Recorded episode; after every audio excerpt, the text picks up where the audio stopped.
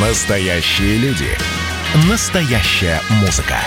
Настоящие новости. Радио «Комсомольская правда». Радио про настоящее. 97,2 FM. эм. Хроники Цыпкина. Известный писатель ведет аудиодневник специально для радио «Комсомольская правда». Каждый вечер Александр включает диктофон и записывает свои мысли о самом ярком событии дня. По пятницам эти хроники без купюры цензуры звучат в эфире. Хроники Цыпкина на радио «Комсомольская правда». Понедельник. Почему у меня такой голос? Да потому что 8 марта, его же нужно пережить каким-то образом. О чем сегодня думаю, помимо самого, так сказать, праздника, поздравления всех, имеющих прямое отношение к этому замечательному событию. Конечно же, о интервью Гарри и Меган. Все про него говорят, и меня спросили, и так учится, что большой эксперт по королевской семье. Что меня больше всего умиляет и изумляет? Это особое внимание сограждан к событиям, которые к ним не имеют никакого отношения. Они никак не повлияют на их жизнь. Ладно, мы просто интересовались, что там у них нет. Мы начинаем ругаться по результатам обсуждения их новостей. Помню, какой был, так сказать, этот холивар относительно новых правил Оскара. Такое ощущение, что прям-таки все мы с утра до вечера подаемся на Оскар, э, или, ну ладно, смотрим оскароносные фильмы, наверное, к нам имеет отношение. Так вот, ладно, относительно Оскара, еще мне хоть как-то понятно. Но здесь Друзья мои, вы что так переполошились-то от того, были ли проявления расизма в семье королевской или нет? Во-первых, мы не знаем правды, как было принято раньше, а теперь уже пошло говорить, но тем не менее от слова совсем. Ну, мы действительно вообще не понимаем, что у них там было. Может быть, действительно ее травили и булили, и показывали пальцем. Может быть такое, может быть, ну, хотя не очень в это верю, но может быть, да. Может ли быть ситуация в том, что Меган и Гарри подумали, о, Америка сейчас всех, хоть как-то имеющих право на называть себя меньшинством, защищают. Сейчас модно быть меньшинством. Некие пошли репарации за унижение. Давайте-ка мы на этой теме проедемся. Может ли быть такое? Может быть. Человеческая натура такова, что и то, и другое может быть. С одной стороны, мне кажется, вот когда ты начинаешь говорить, а как же так, неужели действительно был расизм в семье? Если посмотреть здраво на ситуацию, я не верю, что там был такой настоящий расизм и буллинг, нет. Могли быть культурные, культурологические различия, их проявления. Я сам родился в семье, где смешались две культуры – русская и еврейская. Были на эту тему колки и шутки? Да, бывали. Считаю ли я это проблемой внутри семьи? Нет, не считаю. А, мы не так быстро идем по пути к свету и к свету толерантности, как хотелось бы. И поэтому пока еще живем старыми понятиями, в рамках которых действительно люди отличаются друг от друга. И это вызывает у них иногда Иногда шутки, иногда радикальные омерзительные проявления, как, как такой настоящий расизм. Но какое-то восприятие другого человека в соответствии с его отличиями от тебя, ну, мне кажется, пока на данном этапе развития цивилизации это еще пока допустимая какая-то норма. Что плохо, что меня, кстати, и вот в так называемой этой новой этике немножко расстраивает, хотя, опять же, она пока не у нас, отсутствие презумпции невиновности. Вот сказали в интервью эти ребята, что были проблемы с расизмом. Вроде бы я, может, невнимательно смотрел, не было скриншотов сообщений, не было э, писем или видеозаписи, где королева Елизавета э, проявляет этот самый расизм. Нет, они сказали, что так было, и все поверили. И все сразу же поверили. Это разнеслось. Соцсети убрали вот эти правовые элементы. Я говорил об этом на прошлой неделе. Получается, ты можешь обвинить любого человека в чем угодно, и если тебе поверят, то это станет фактом. Точно так же те, кто не хотели в это верить, они поверили в то, что таких проявлений не было. То есть э, они не задумались о том, может быть, действительно бабушка или там, кто у них там, не обязательно королева, другие члены семьи что-нибудь сказали. Они даже не стали допускать, нет, это вранье. Понятно, что, опять же, мы говорим о презумпции невиновности. Нужно доказать вину, а не ее отсутствие. С этой точки зрения, многое в современном мире меня очень тревожит и пугает, потому что человек слаб, если он понимает, что можно кого-то оклеветать или обвинить, и с тебя не потребует доказательств, он пойдет по этому пути. Такое тоже может быть. Мы не знаем. Чужая семья потемки, это точно. Но то, что сейчас все проедутся на этом поводе, включая меня, да, потому что мы же слушаем э, эфиры, и вы слушаете этот эфир, и этот повод использовал, это уже такой неот... это неотъемлемая часть сегодняшнего времени. Короче, друзья мои, если вы выходите замуж за принца, будьте аккуратны. Потом я может быть, буду обсуждать вас в эфире радио «Комсомольская правда». Вторник. Так, что у нас сегодня? 9 марта, да, точно. 9 марта на радио «Комсомольская правда». Давайте Евровидение. То есть год никого это Евровидение не трогает. Вообще честно говоря, вообще никого это Евровидение не трогает. Ну, реально, вы помните победителей последних лет? Там чаще всего какие-то странные личности, фрики, а, которые не становятся кумирами миллионов. Помимо Аббы, мне кажется, из победителей Евровидения никто не стал по-настоящему культовой группой, определяющим направление развития музыки. От нас тоже -то там поучаствовали все, только можно, очень приличные, хорошие музыканты, как мне кажется. Меня всегда удивляло, зачем им это. Ну, потому что для меня Евровидение – это такой некий не знаю, клуб танцев в садоводстве, в то время как вся, весь мир уже давно, не знаю, на. И вот это, то есть я слушаю эту музыку, не понимаю, господи, это кому-то интересно. Э, ну вот, и так думают очень многие, в том числе те, кто разразился вот этой критикой выбора певицы Манижи в качестве представителя России. Самое удивительное слышать националистические какие-то нотки в этой критике. Мол, почему это от России поехала девушка, которая не, не, из, не совсем из России или не совсем русская. Очень часто приходится эти возгласы э, слышать от людей, которые мечтают вернуться в Советский Союз. То есть, да, странно, да? То есть, они, с одной стороны, все за СССР, с другой стороны, как же так, а, из-за Республики Средней Азии бывшей, как же так, поедет наш представитель, и еще с песней про русскую жизнь. Друзья мои, ну это какой-то дремучий национализм. То есть, как красиво на Олимпийских играх представляют э, люди из других стран, даже родившиеся в других странах, так ничего. Так, как в клубах спортивных играют, так пожалуйста. А на конкурс музыкальный это получается не очень хорошо. Дальше тематика. Ну да, и на Евровидении сейчас э, модная тема феминистическая, женских прав. С точки зрения продюсеров, это правильная заявка. Можно, так сказать, выиграть что-то. В конце концов, задача же выиграть стоит. Уверяю, эти же люди потом радоваться, если они же выиграют. Мне лично песня не понравилась. Ни музыкально, ни текстово, ни исполнительски. Ну, не понравилось мне. При этом я с симпатией отношусь к самой певице. Ну, вот, не, не то, что большой поклонник ее творчества, но вот, есть удачные песни, есть неудачные. Это мне, допустим, понравилось не очень. И по тексту, ну, мне кажется, он несколько надуманный и слабый, а, но это мое личное мнение. Уверен, про мои тексты говорят иногда то же самое. С, именно с точки зрения Олимпиада важнее победа, а участие. Здесь, наоборот, важно победа, а не участие. Все сделано правильно. С такой тематикой – с такой певицей есть шансы на Евровидение. Повторюсь, мне только одно непонятно. Кому это может быть интересно, победа на Евровидении? Что дальше? Что-то я не помню, чтобы победители Евровидения сразу начинали миллионными копиями альбом продавать. Потому что, в конце концов, сам значок победителя Евровидения не прибавляет э, фанатов. Э, только людей, которые, может быть, клип послушают. В этом вопрос есть. Но раз такое обсуждение активно идет, значит, продюсеры угадали. Вот. И вернусь к главной мысли – Человек любого цвета кожи, родившийся в любой стране, может представлять Россию на Евровидении. Я не вижу в этом никакого противоречия. Лишь бы музыка была хорошая, и жюри понравилось, и людям, которые голосуют. А, не жюри, господи, людям, которые голосуют. А мне же желаю успеха и победы. Дай бог. Среда. Хотела вчера же про футбол, а? Дождался. Хроники Цыпкина на радио «Комсомольская правда». Сегодня десятое. Записываю я это после Эх, поражение. Ну, не поражение, а ничьи. Там, по сути дела, это не поражение в конкретном матче. В общем, короче, Месси вылетел. А Месси – моя любовь. Вот. Дело не в этом. Ты начинаешь думать о своем возрасте, о своей старости. Такие игроки рождаются редко. И вот я начал думать, а доживу ли я до нового Месси? Ну, потому что, условно, Пеле, потом вот Марадонна – в моем детстве, кстати, был Марадона, то есть детство у меня связано с Марадона. Когда Марадона ушел, детство кончилось. Да, кстати. Когда уйдет Месси, для меня кончится молодость и такая ну, моложавость, что ли. Начнется назрелость, переходящая в старость. Очень хотелось бы застать еще хотя бы одного такого игрока в своей жизни.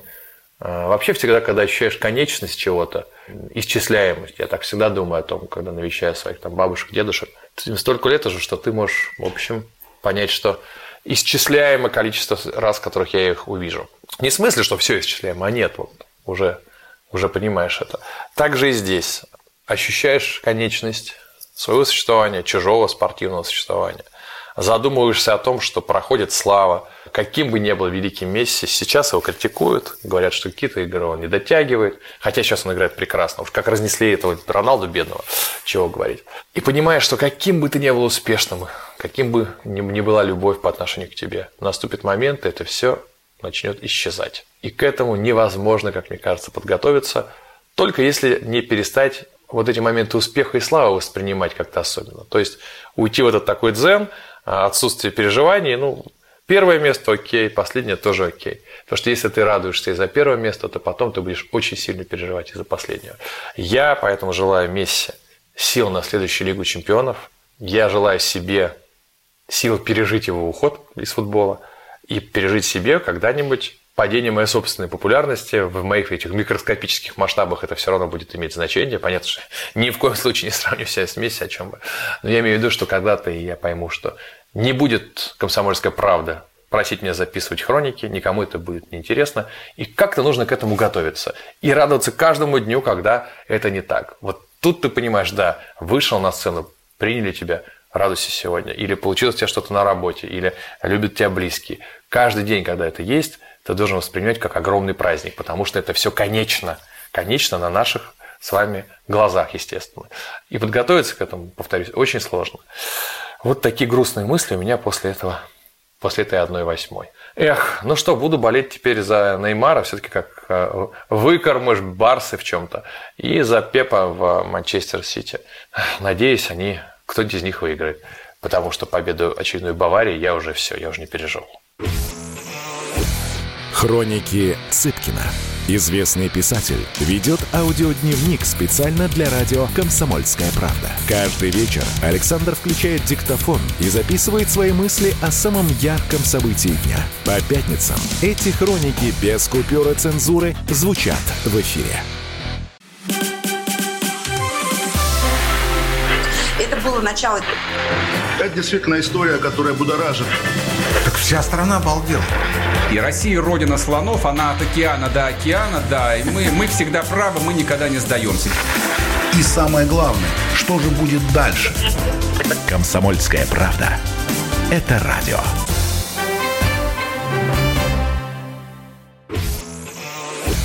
Хроники Цыпкина.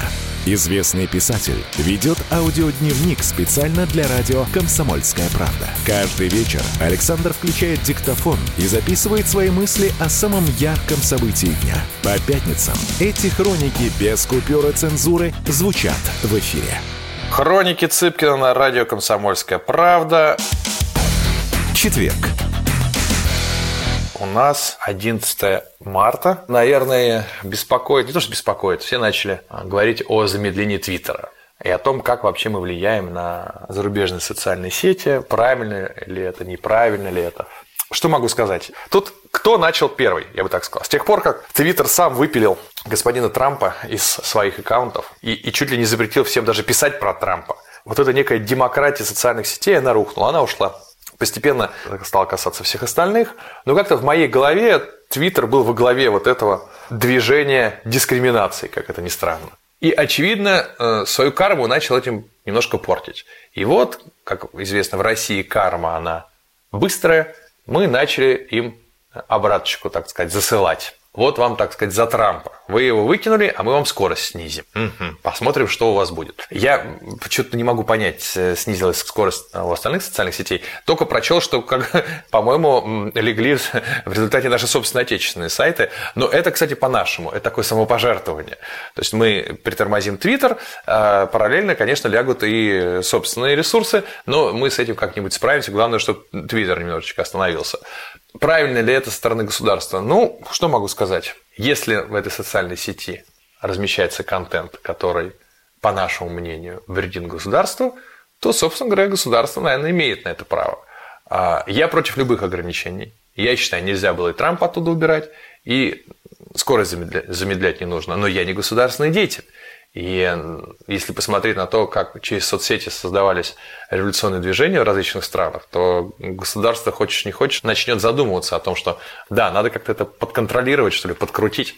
Проблема в том, что раньше, как-то, опять же, до вот этого ситуации с Трампом, да и вообще до последнего времени, потому что не только же у Трампа проблемы, в общем, и блокируют или ограничивают некие наши фильмы на Ютубе на том же, и, и, и с Фейсбуку людей выкидывают, как мне кажется, в ряде случаев ни за что. Да господи, да уж в Клабхаусе и том оказалось, людей за просто точку зрения могут заблокировать. Скажем так, тут это домино уже валится, и мы не, не первые, кто его запустили. С этой точки зрения, мне кажется, что основная задача государства, в конце концов, найти вот этот правильный баланс нашего государства, я имею в виду, между тем, чтобы традиционно как мы любим, не закрутить гайки, а потом котел взорвется, или традиционно полностью вообще снять все гайки и крышка котла просто отвалится. С этой точки зрения вот, умеренность в определенном контроле над социальными сетями, она, конечно, должна присутствовать. И умеренность, и контроль. Но замедлять скорость, вот этого я не очень понял. Какой в этом толк, чтобы просто там плохо работало, ну так уже закройте их совсем. А вот это просто на полшишечки не наш это метод. А главное, в нашей стране он не найдет отзыва в сердцах. Потому что мы любим решения однозначные. А вот это чуть-чуть, оно вызывает ощущение так. Вы что, испугались на совсем это закрыть? Да, или на совсем открыть? Как-то не подходит, не подходит. И вот как здесь найти выход?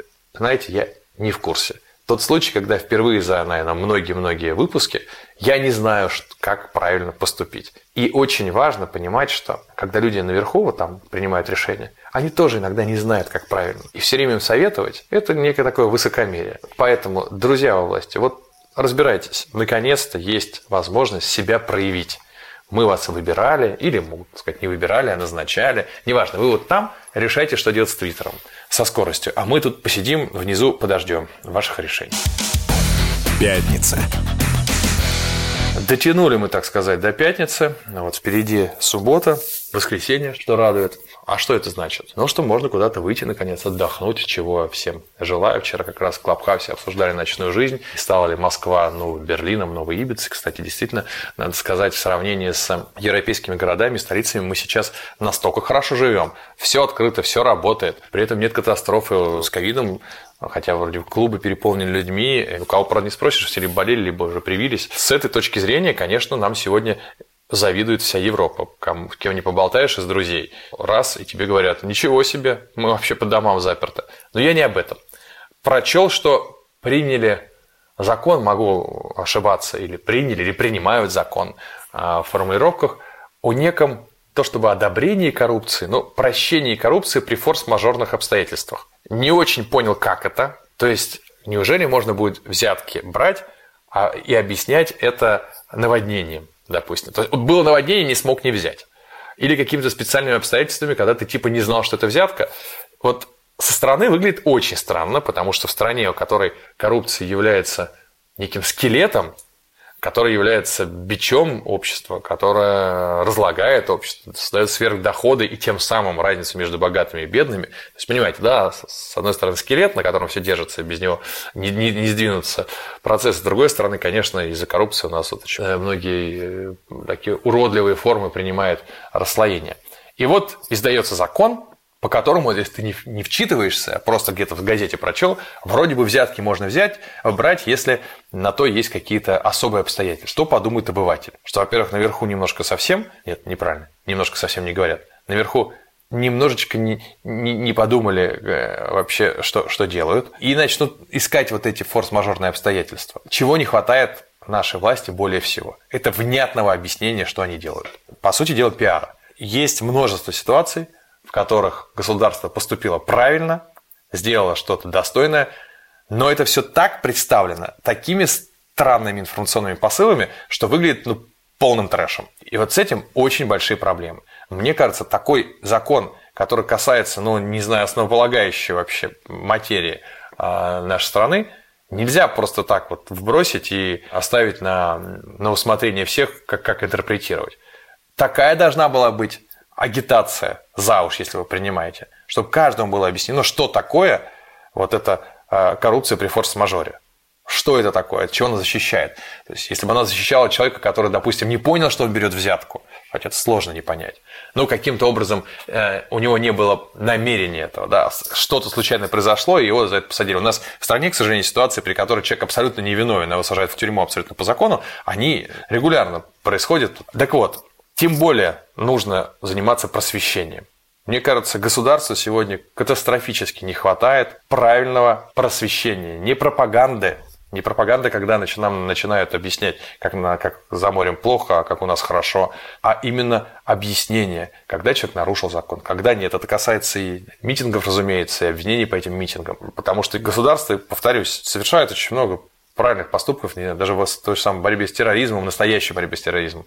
Но как-то все это до нас не доходит, и в итоге этот вакуум заполняется интерпретациями. Я просто представляю, какой взрыв анекдотов и мемов будет сейчас после э, того, как вышли публикации про этот закон. К чему призываю? самим изучать, о чем он, прежде чем начать над этим издеваться и шутить. Но а государство, вряд ли меня услышит, но тем не менее, побольше заниматься просвещением нас, следящих за решениями, принимаемых решениями, принимаемыми.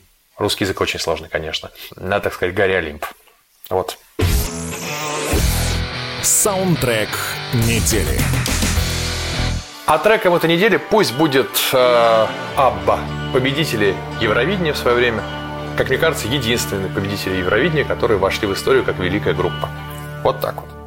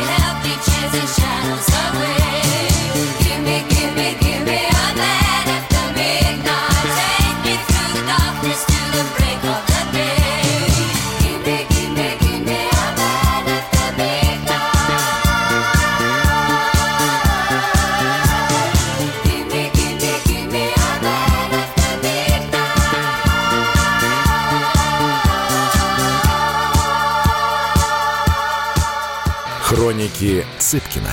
Известный писатель ведет аудиодневник специально для радио «Комсомольская правда». Каждый вечер Александр включает диктофон и записывает свои мысли о самом ярком событии дня. По пятницам эти хроники без купюры цензуры звучат в эфире.